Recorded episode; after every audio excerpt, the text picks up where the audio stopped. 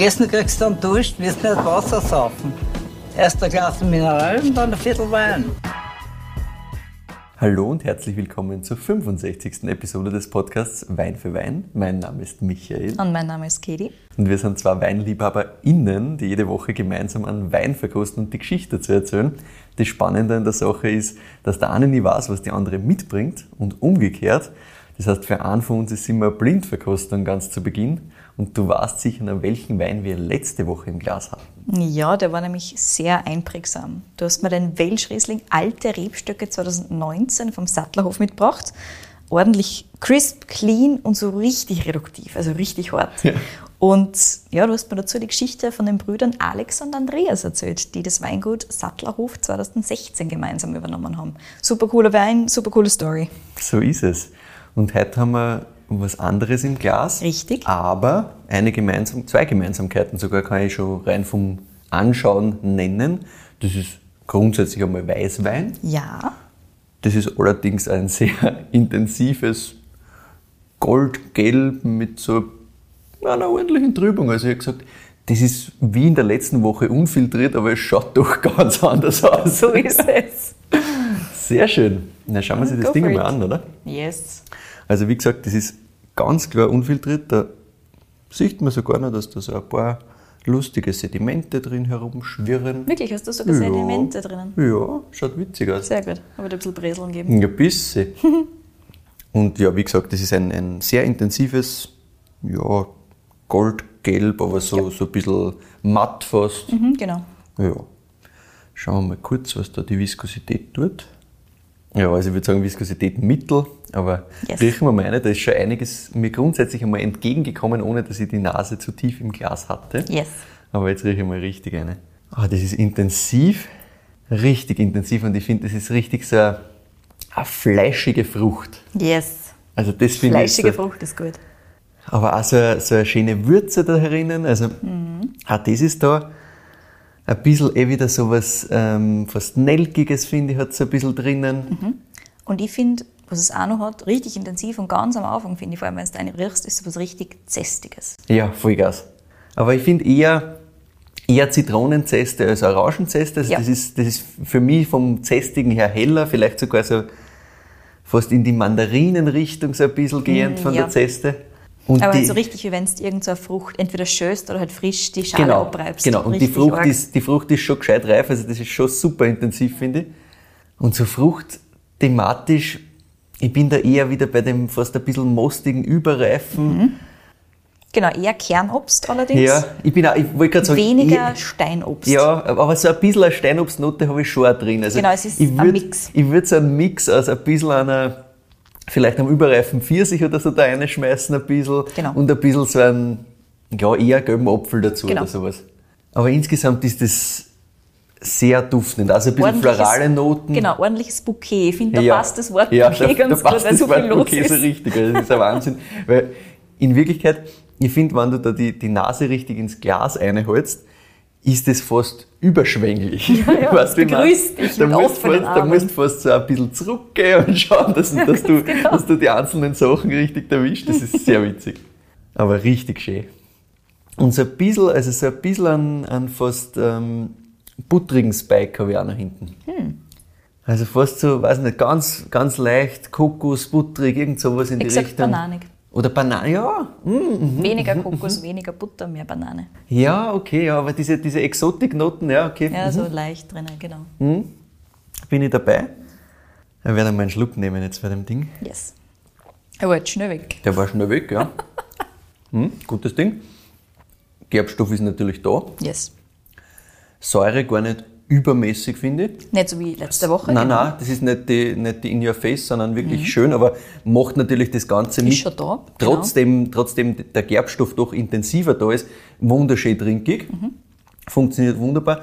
Hintraus für mich eher so in diese Kräuterrichtung, was da bleibt. Plus und ein bisschen halt, was Zästiges. Genau, und halt so ein bisschen diese mhm. zästigen Spikes und so ein bisschen aber auch dieser, dieser intensiv fruchtige Spike, der bleibt mir in der Mitte auch so ein bisschen.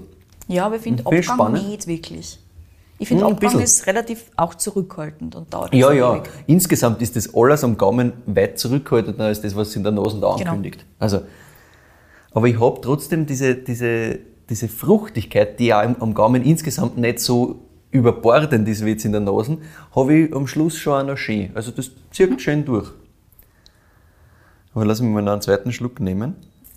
Im Gaumen, das Zästige hast du eh schon angesprochen, ganz am Anfang fährt das für mich so richtig mit so einer zitrischen Frische ein. Ja.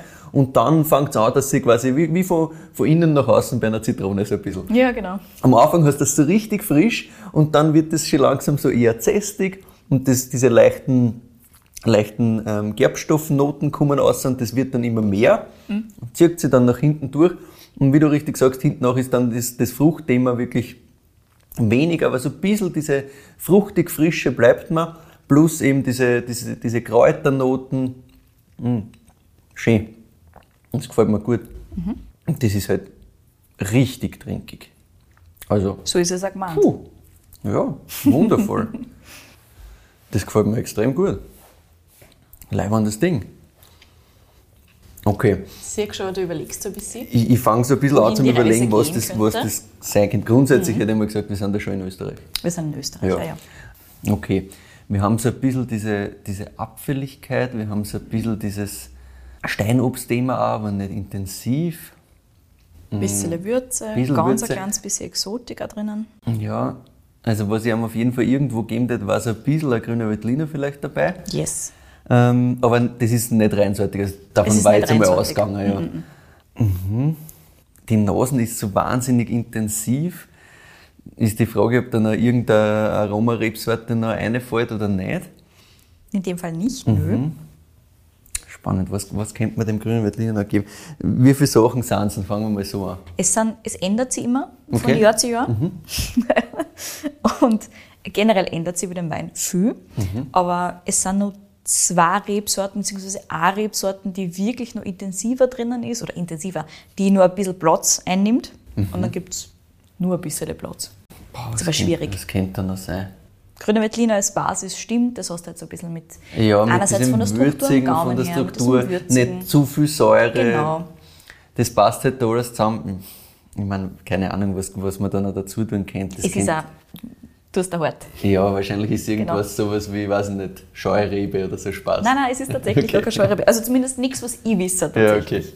Na sag, was ist noch? Es ist Weißburgunder noch drinnen. Ah, okay, ja gut, das hätte ich Es ist schwierig. können, ja, ist aber- schwierig, aber kann man es nicht so unbedingt Nein, drauf. war dann nur so über das, was konnte man dazu tun. Nicht Ja, über genau. das, dass das da drin ist, sondern eher so, den grünen Veltliner ihm, weil das, auf das kommt man, finde ich, irgendwie, das macht irgendwie ah, Mit Sinn. diesem Abfälligen, mit diesem leicht mostigen, Genau. mit ein bisschen Würze da hinten noch. Eben, das weiß man also, wenn man sich ein bisschen in dieser Thematik beschäftigt, Dass dass das eine sowas als grüne Veltliner gehen kann Ja, genau. und dass es oft die Basis ist, weil es halt einfach gut funktioniert für solche Sachen. Ja, Yes, genau. Und dann ist manchmal so ein bisschen Riesling drinnen, aber das ist halt minimal. ja gut, das, Und das spürst du meiner Meinung Nein. nach von der Aromatik her. Nein. Zero. nein, also das ich, hätte ich auch nicht. Also ganz am Anfang habe ich mir auch so gedacht, weil Riesling kannst du schon ganz gern mit grünen Veltliner ein bisschen so spülen, Ja. gerade auch in dieser Stilrichtung. Aber habe ich mich dann eher davon verabschiedet, weil ich mir gedacht habe, nein, das wird mir, da fehlt mir irgendwie ein bisschen die Ja. Struktur und die Säure und alles. Mhm, spannend. Genau. Und je nach Jahr unterschiedlich, oder was? Je nach Jahr Das ist unterschiedlich. jetzt äh, recht aktuell, nehme ich an. Das ist recht aktuell, Aber genau. Das ganz. ist der aktuellste Release. Und aber da sind mehrere Jahrgänge drinnen. Ach so, okay. Wir haben schon wieder ein kommen. Okay, Nein, cool. da kommst du nicht drauf. Aber der Jahrgangs-Cuvée mehr oder weniger besteht aus Weinen, die bis zu zweieinhalb Jahre alt sind. Okay. Also eine Mischung aus, ich glaube seit 2019 müsste das sein, genau. Witzig. Ja. Und wer macht sowas? Magst du raten? Magst du raten, wo es her ist? Viel grüner. Veltliner ist halt so Niederösterreich klassisch Genau. Niederösterreich Klassiker. Und dann, wo es mir ein bisschen hinzieht, ist eher sowas Richtung, weiß ich nicht, Kamptal oder sowas in die Geschichte. Ist es nicht, Okay. aber, Aber kann es genauso Ja. sein, meiner Meinung nach. Also, wir sind im Weinviertel. Wirklich, Ja. wer macht denn sowas im Weinviertel? Witzig. cool. Wir sind in Glaubendorf. Okay. Macht Das nichts. ist die richtige Reaktion für Glaubendorf. Also, Entschuldigung, ähm, Shoutout an Glaubendorf. Naja, ich habe es nämlich wirklich da stehen, eins zu eins. Wir sind halt im Weinviertel, genauer gesagt in Glaubendorf, und das ist wortwörtlich ein Dorf. Ah ja. 500 Einwohner hat's. Da hast du das. Dementsprechend ist es in Ordnung, dass der jetzt nichts sagt. Ja, ich meine, für mich als alten Weinviertler ist es halt trotzdem dann immer peinlich, wenn man das nicht kennt. Aber es ist Aber in Ordnung. wo ist das? Es ist, das weit von dir weg. Es Okay. ist ganz, um, also es ist gleich ums Eck vom Wagram. Also relativ weit unten, nicht so weit weg von Krems tatsächlich. auch. Ah, ja, okay. Genau. Also so Ecke Wagram quasi. Okay, okay, na gut, da kenne ich mich auch schlecht aus. Ja, okay. Hm. Genau. Wie schon gesagt, 500 Einwohner Dorf, das ist halt wirklich jetzt, wenn du das nicht kennst oder wenn du nicht irgendeinen Winzer von dort kennst oder den Winzer von dort kennst, in dem Fall tatsächlich, okay. dann tust du wirklich hart.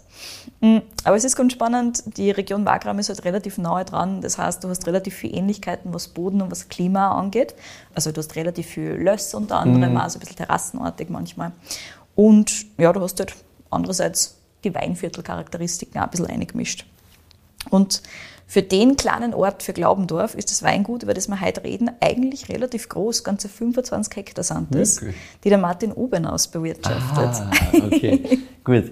Der Name natürlich bekannt, Mhm. aber ich habe tatsächlich, glaube ich, noch nie was ihm im Glas gehabt. Ja, ich hab mir's gedacht. Ah, ich mir sehr ich muss cool. ihn mal mitnehmen. Weil ich, er steht auf meiner Liste tatsächlich. Wirklich? Weil, ja, Sehr weil gut. so, ui, irgendwie spannende Geschichte, irgendwie so ein paar Sachen, die paar Sachen, die man findet, das sind ja eh relativ wenig, wenn ich mir das richtig erinnere. Ist auch Absicht, ja. Ja, aber das hat es, glaube ich, für mich damals spannend gemacht. Ich habe mir dann einmal aufgeschrieben und gedacht, okay, passt, es steht irgendwie dabei so, ja, ein bisschen die Sachen mal kosten, wenn du es irgendwo findest. So. Ist noch nicht passiert? Yes. Jetzt passiert es. Bitteschön. Cool. Was spannend ist, ist, dass der Martin Obernaus nicht nur 25 Hektar in Glaubendorf hat, sondern die auch komplett biodynamisch bewirtschaftet. brav. das ist ein spannender Punkt, über den wir nachher natürlich nur im Detail reden werden. Auch über die Einstellung von Martin gegenüber der Qualität von einerseits Wein und andererseits auch Lebensmitteln. Auch da sehr, sehr viele spannende Punkte, die er in unserem Gespräch gebracht hat. Bevor wir aber darüber sprechen, wie es dazu gekommen ist, dass der Martin heute auf 25 Hektar Low Intervention Wines macht, das schauen wir uns nachher an. Jetzt schauen wir uns einmal an, was wir da im Glas haben und wieso das so im Glas ist. Diese Folge entstammt nämlich dem Hinweis einer Hörerin. Aha, danke. Und zwar der lieben Julia. Die hat gemeint, ich soll mir doch bitte die Weißweine von Martin Obenaus anschauen. Und weil ich natürlich jeden Weintipp entweder früher oder in dem Fall ein bisschen später nachgehe, habe ich mir auch die Weine von Martin besorgt und bin dann draufgekommen, warte mal, den Martin kenne ich ja. Der war nämlich bei einem meiner allerersten Wineclub-Veranstaltungen an der WU dabei. Wirklich? Ja. Du immer Und- mit deiner Weinclub-Friends. Ja. Jetzt haben wir gerade so eine, eine Weinclub-Reihe. Das war fast, Wine ja. Club Series, ganz genau. Ähm, das war 2016 und der Martin hat damals seine Weine mitgehabt und das war wirklich eine der allerersten Veranstaltungen, die ich besucht habe. Da war er noch ganz auftrat und habe halt nicht mehr so ganz genau im Kopf gehabt, was der Name zum Winzer war. Das ist irgendwie 2016, doch schon sechs Jahre her mittlerweile. Ich kann mich aber nur erinnern an die Weine selber. Und der Martin hat eben da unter anderem so ein leicht trübes Exemplar von einem grünen Veltliner mitgebracht. Und ich bin mir relativ sicher, dass das einer der ersten Weine war, die im trüberen oder im, im natürlicheren, im Natural-Bereich waren, die ich jemals verkostet habe. Hm, Cool. Und der ist wirklich hängen geblieben, weil da weiß ich noch, da habe ich mir gedacht, ah, okay, was ist das jetzt? Weil die davor waren klassischer. Und der war so ganz anders. Und naja, da bin ich, also das ist mir irgendwie schon im Hirn hängen geblieben. Witzig. Und damals habe ich natürlich überhaupt nichts darüber gewusst, über den Natural Wine Bereich. Also da habe ich mich noch überhaupt nicht damit beschäftigt gehabt, so 2016. Ja, wie schon gesagt, ist einfach ein spannendes Ding hängen geblieben, aber ohne dass ich jetzt gewusst habe, was das genau ist und wie das Ganze so richtig funktioniert. Martin hat es natürlich damals erklärt, aber damals war mein Weinwissen einfach noch nicht gut genug. Ja, na klar, das ist ein Plus, wenn das das erste in diese Richtung ist, dann kannst du auch nicht gleich sagen, ah, okay, na klar, eh kannst es logisch, nicht so einordnen, und so genau. und so. Dann ist es auch schwieriger, sich das einfach irgendwie wirklich zu merken. Aber ich finde es ja schon cool, dass du dich überhaupt daran erinnern kannst und den Wein schon noch im Kopf hast. Ja, ja, quasi. doch. Nicht schlecht. Den grünen Veltliner gibt es übrigens in dieser Form heute nicht mehr, Mhm. auch weil der Martin vor ein paar Jahren sein Sortiment radikal umgestellt hat. Okay. Früher hat es quote unquote 1000 Weine gegeben, hat er erzählt. Das hat er nur nervig gefunden am Schluss. Und er hat gesagt, man kann sich nicht wirklich konzentrieren ordentlich auf einen, wenn man 15.000 verschiedene Lagenweine hat. Und das hat für ihn einfach so keinen Sinn gemacht. Dementsprechend hat er vor drei Jahren einen Schnitt gemacht. Und jetzt gibt es nur mehr zwei Linien von Weinen von ihm. Deswegen findest du da so wenige unter Ja. Anführungszeichen. Es gibt die Mo-Linie an der Basis, steht für Martin Obenaus, macht Sinn. Ne? Und da gibt es jeweils drei Weine. Da gibt es den Mo Weiß, den Mo Rot und den Mo Rosé. Das sind drei Cuvées. Und dann gibt es noch die Unchained-Linie. Und die ist komplexer, die hat mehrere Variationen und da kommen die Trauben auch aus den älteren Weingärten. Das ist tatsächlich die große Unterscheidung zwischen den zwei Linien. Das eine ist natürlich ein bisschen mehr Easy Drinking und da sind die jüngeren Reben drinnen und bei der Unchained-Linie, wo wir auch heute einen Wein hier drinnen haben, fast gedacht, ja. yes, das ist der Unchained Weiß, da sind dann eben die älteren Weingärten quasi drinnen verarbeitet. Es gibt nur einen einzigen Wein tatsächlich, den der Martin Sorten rein abfüllt. Und das ist der rote Veltliner Unchained. Ich habe überlegt, ob wir den mitnehmen soll, aber der Martin hat gesagt, davon gibt es so wenig im Vergleich Ja, zu okay. den regulären Unchained Weiß und so weiter. Es liegt ihm zwar sehr am Herzen, die Rebsorte. Also auch das, schon gleich mal ein Tipp voran an alle Hörer. Aber ich habe mir gedacht, ich nehme außerdem einen, den die Julia empfohlen hat, nämlich einen von den Weißweinen. Also haben wir hier heute den Unchained Weiß im Glas, die aktuellste Edition. Wie schon gesagt, ein Jahrgangscuvée, also da kommen immer wieder quittierte Varianten zusammen. Basis ist da grüner Veltliner und dann kommt immer noch ein bisschen dazu, was sonst noch in den Weingärten ist, unter anderem eben der Weißburgunder, der oft die Basis bildet und manchmal ist da noch was anderes dabei. Und beim Martin ist es generell so, dass die Weine relativ, also zumindest ein bisschen meische Standzeit haben. Ja. Siehst du auch bei dem das ein bisschen. Er macht allerdings, und das hat er ganz firm betont, keine Orange Wines. Und auch der Begriff Natural Wine ist ihm jetzt nicht unbedingt der Lieblingsbegriff, sondern er macht Low Intervention Weine. Okay. Und das ist halt wirklich was, das sich für ihn durchzieht, wirklich vom Weingarten bis zum Keller am Schluss. Nicht nur die Kellerarbeit ist Low Intervention, sondern auch draußen. Und das besprechen wir nachher natürlich jetzt nur im Spannend. Detail. Macht auch, ich meine, grundsätzlich finde ich, ist der Begriff Low Intervention, ich meine, er ist halt weniger massentauglich, glaube ich. Ja. Aber er macht natürlich für, für den Winzer jetzt per se mehr Sinn, weil es viel mehr beschreibt, was er wirklich Ja, macht, genau. Als wie dieses urbreite Natural. Naturwein, Natural Wein, wo jeder so, ja, pff, das geht sich halt nicht mehr aus. Das ist vielleicht vor ein paar Jahren noch gegangen, wo Ja. man einfach gesagt hat, alles, was nicht komplett Klassik ist, ist quasi Naturwein, aber ja, na, spannend. Ja, genau. Na, er hat halt gesagt, er nimmt sie sowohl im Weinkeller als auch im Weingarten so gut wie es irgendwie geht zurück und greift nur dann ein, wenn wirklich was da werden muss. Und ja, was auch noch wichtig ist, was ich eh schon ein bisschen anklingen habe lassen, ist, dass Cuvées bei ihm ganz groß Ja. im Fokus stehen. Cuvitiert wird bei ihm erst kurz vor der Abfüllung.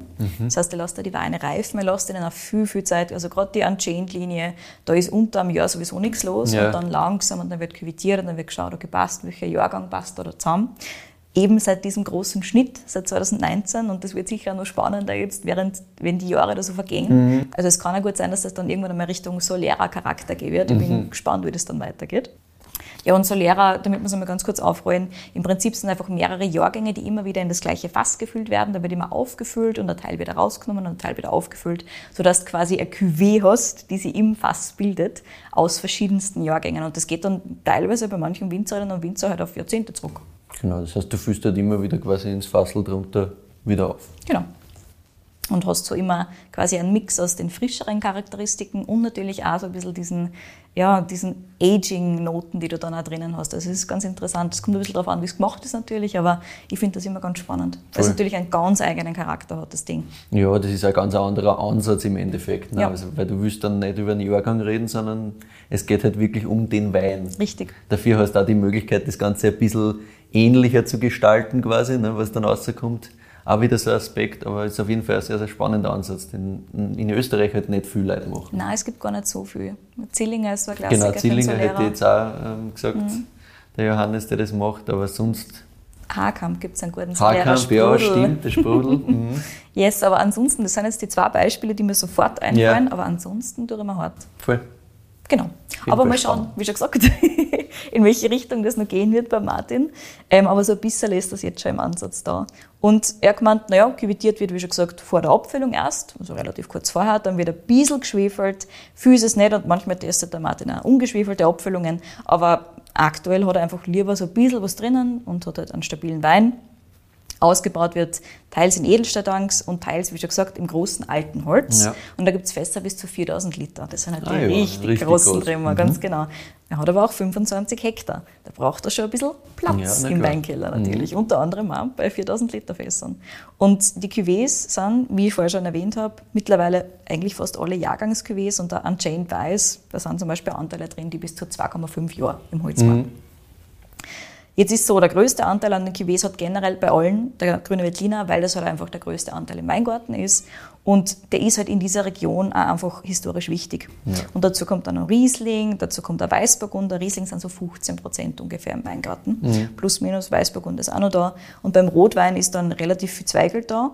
Und dazu kommt noch der Rösler, das ist eine Piwi-Rebsorte. Ah, mhm. Also wieder eine pilzwiderstandsfähige Rebsorte. Piwis haben wir natürlich schon mal im Detail besprochen in unserer Piwi-Folge. Genau. Ja. Und der Martin hat gesagt, der Rösler liefert schon nochmal so ganz eine spannende Aromatik, das taugt ihm recht. Mhm. Deswegen ist der natürlich auch bei den ganzen Cuvées im roten Bereich drin mhm. und gibt dem Ganzen immer so ein bisschen einen Kick. Genau, wichtiger als die Rebsorte ist es dem Martin allerdings, den Weingarten, also wirklich den Boden und die Natur und auch die Region in die Flaschen zu bringen. Mhm. Deswegen die Cuvées und nicht dieses einzeln ausbaute, das ist ein grüner Veltliner, das ist jetzt mhm. ein Riesling und das ist jetzt ein Weißburgunder oder sowas in der Richtung. Und dafür steht er bis zu einem gewissen Grad dieses Unchain. Also die Dinger dürfen durchaus auch Ecken und Kanten haben.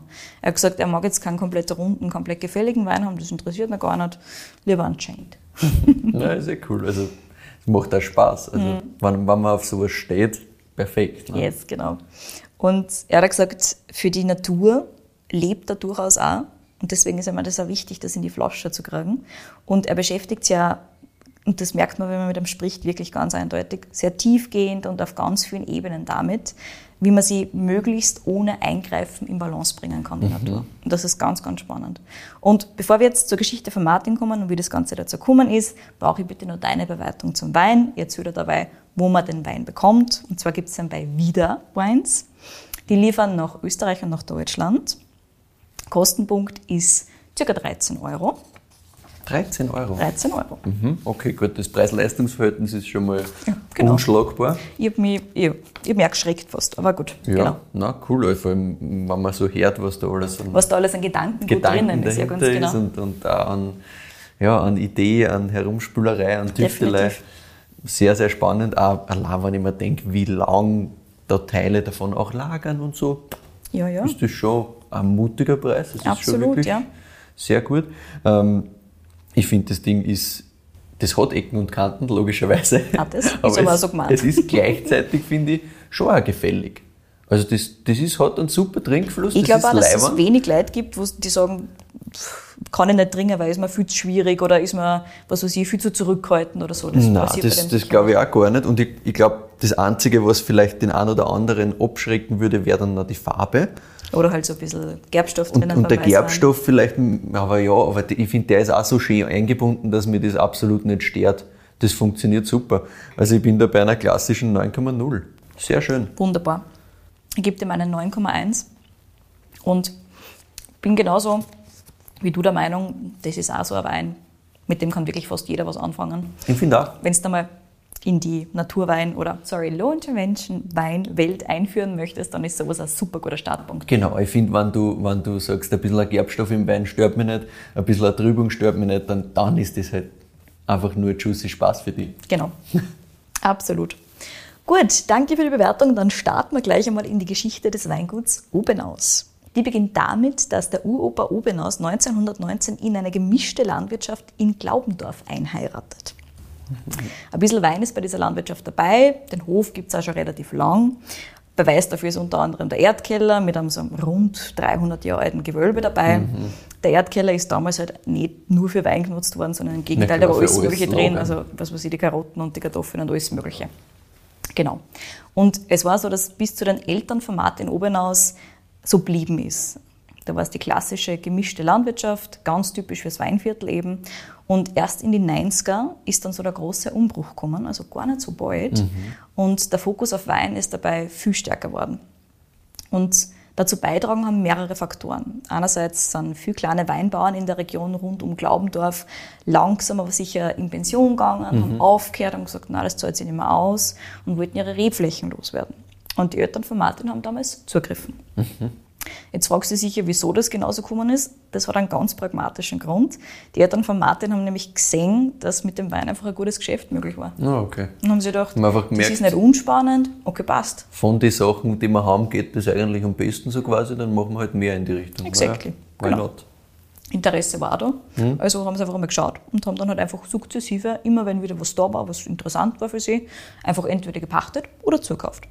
Und ja, damit hat sie gut Geld verdienen lassen und es war dann so, dass die Schweinezucht, die sie gehabt haben und generell die Tiere am Hof dann mit 1993 weggekommen sind und dafür hat halt der Wein quasi Einzug gehalten. Also davor war Fokus mehr auch auf Tieren eben. Ja, klar. Und während der Papa von Martin gern draußen unterwegs war und sie mit der Landwirtschaft relativ stark beschäftigt hat, ist die Mama von Martin zur Kellermeisterin geworden. Mhm. Auch das hat sie einfach ergeben. Der Onkel von Martin hat sich nämlich besonders stark mit Weinbau beschäftigt.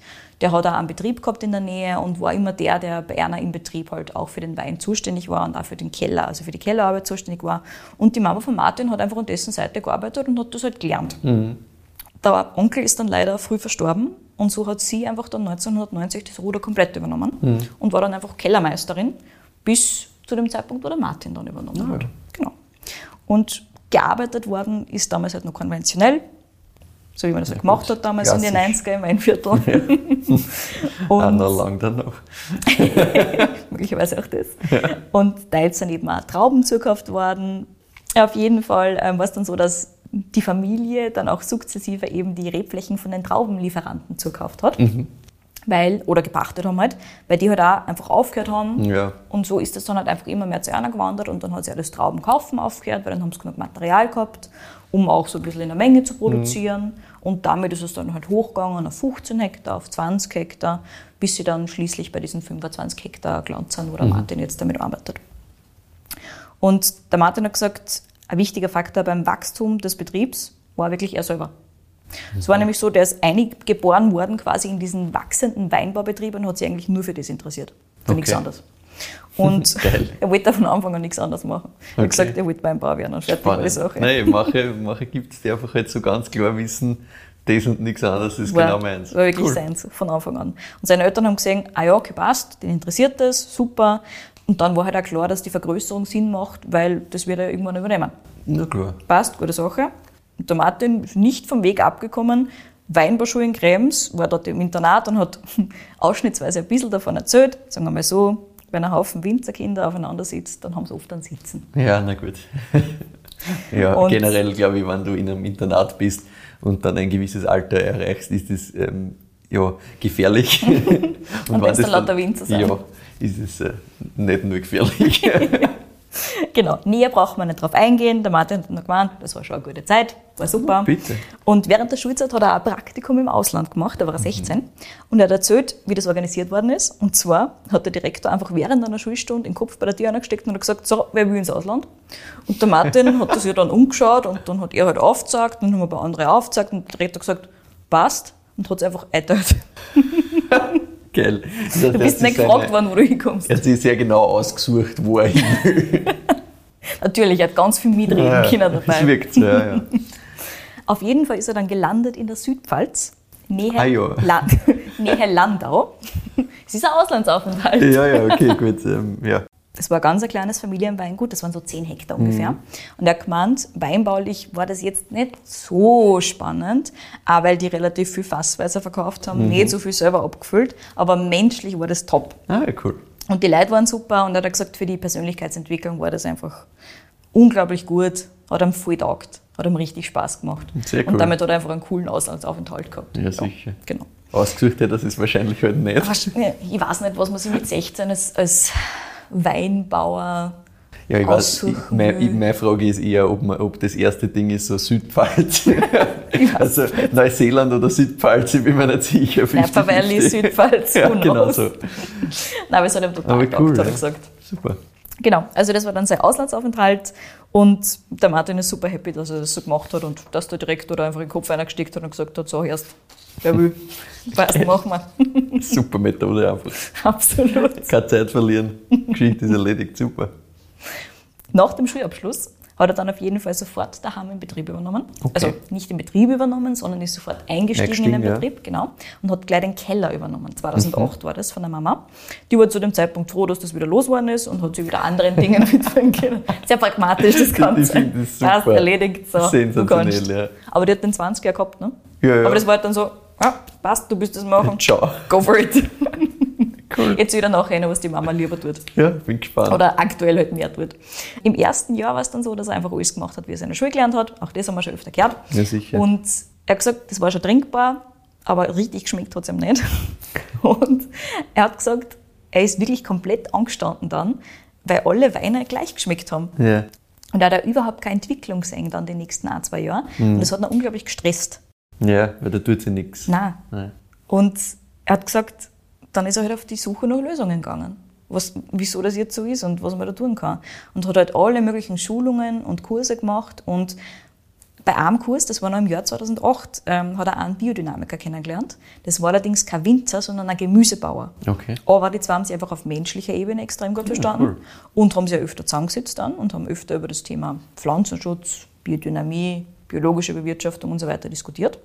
Und so ist der Martin auf den Weg Richtung Bio und Biodynamie gekommen und hat schon im gleichen Jahr bei seinen Eltern gleich mal interveniert und durchgesetzt, dass kein Dünger mehr im Weingarten eingesetzt Okay. wird. Also gleich in diesem Jahr hat er gesagt, okay, passt, das klingt spannend, was wir da erzählt haben und was Wenn da wir das diskutiert machen habe. wollen quasi, dann müssen wir das als ersten Schritt gleich mal Genau. loswerden. Hm? Und da war er noch keine 20. Ja, gescheit. So richtig gleich aus der Schule Ja, aus und geht schon.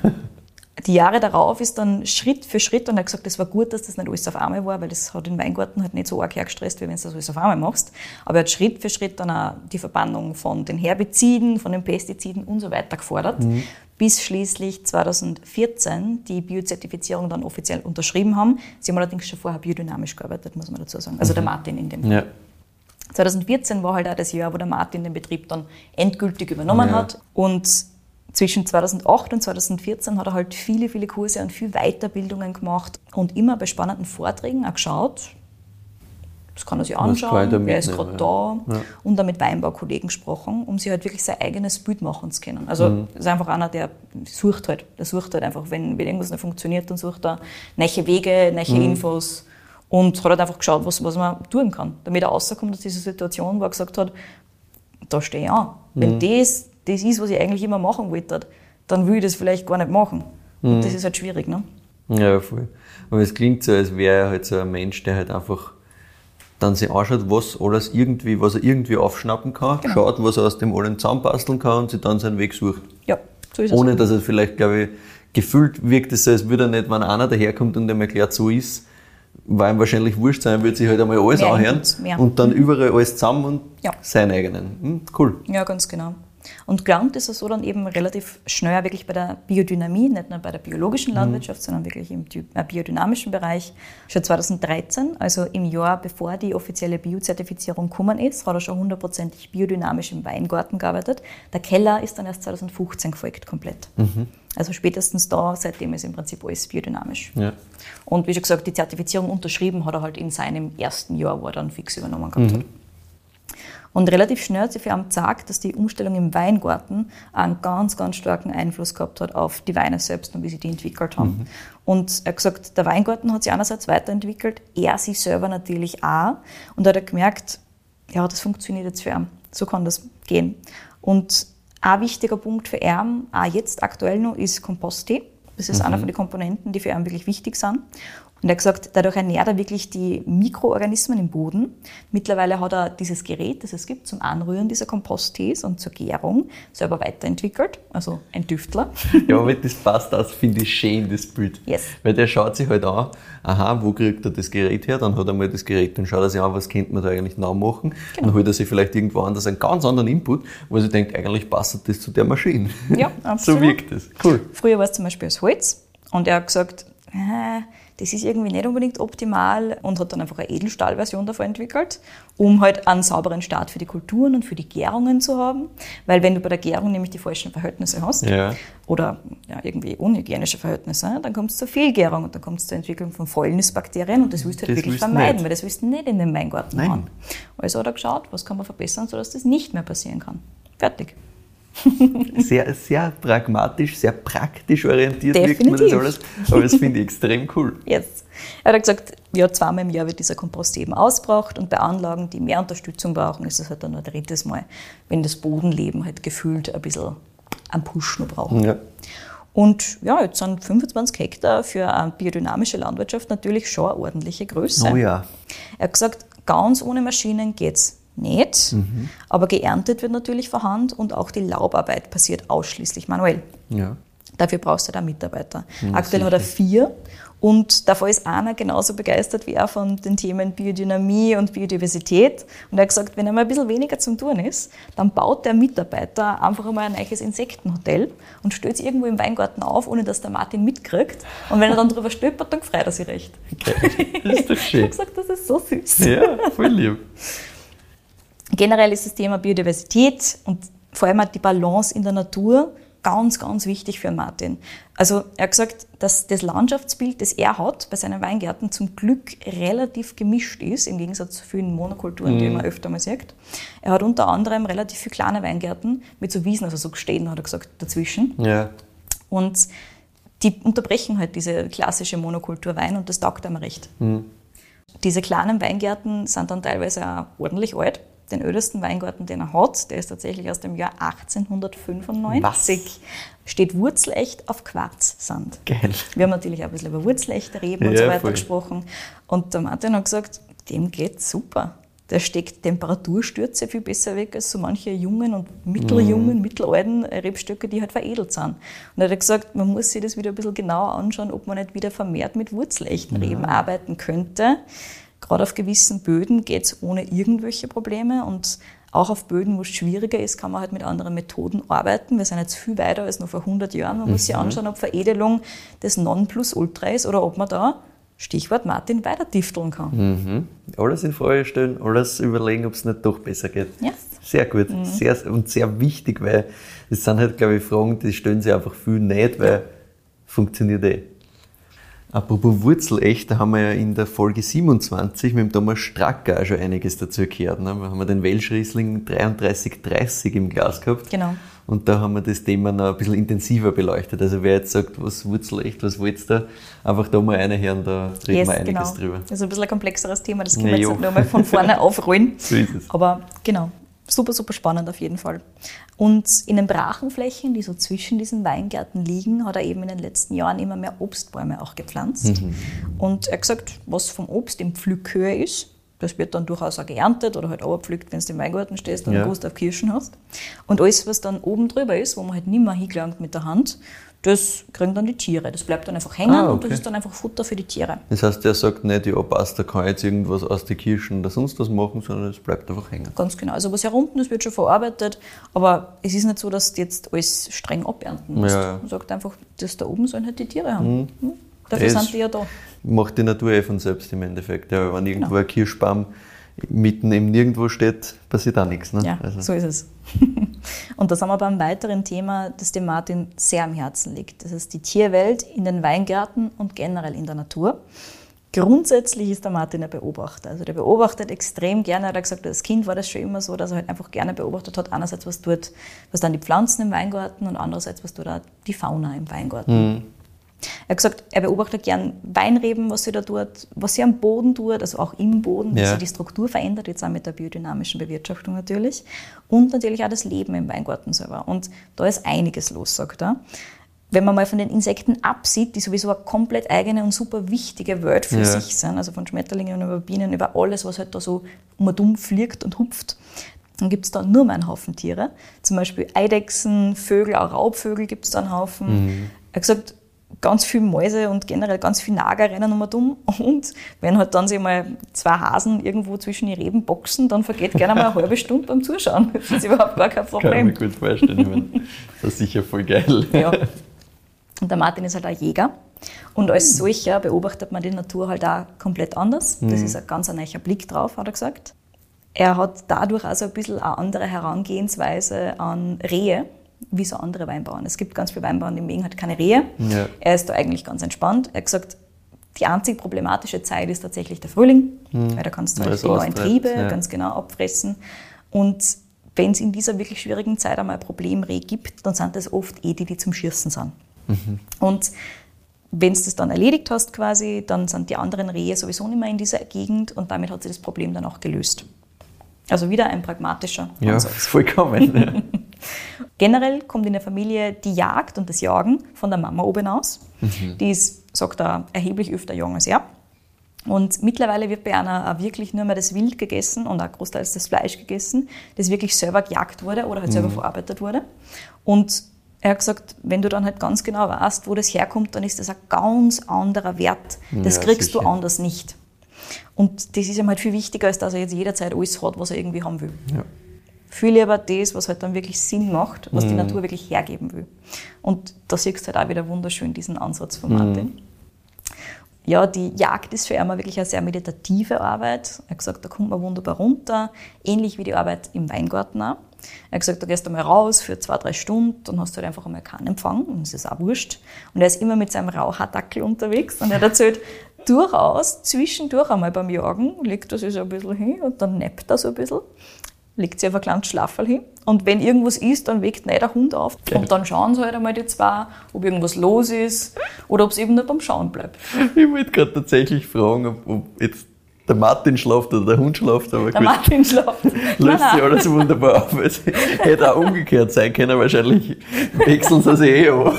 Ja, ich glaube, Sehr geil. Aber es klingt sehr, sehr harmonisch und sehr entspannt vor allem. es ist es auch. Ja, also der Martin sagt, ähm, er ist kein Fan von, oder er geht meistens alleine jagen.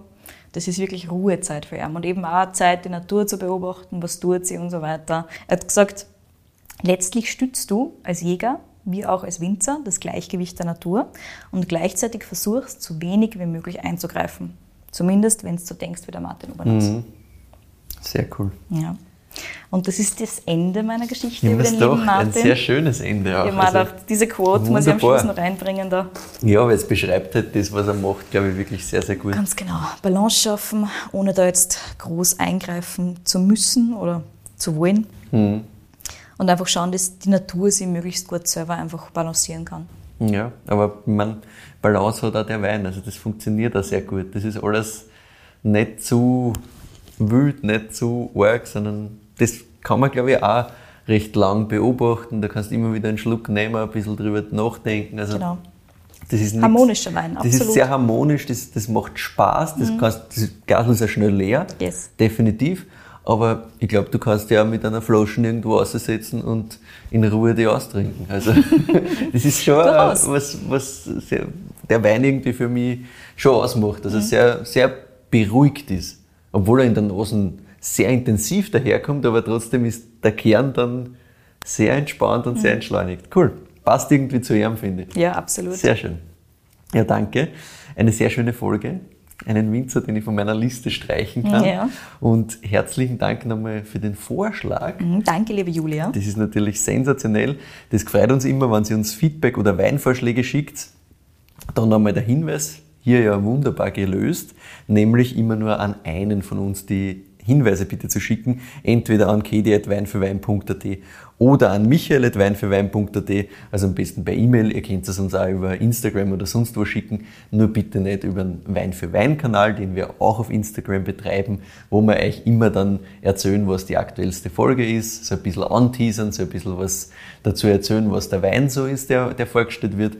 Und ich, und es freut uns natürlich, wenn Sie uns auf Instagram folgt, aber auch auf Spotify und auf Apple Podcasts kann man uns folgen und da kann man uns auch bewerten.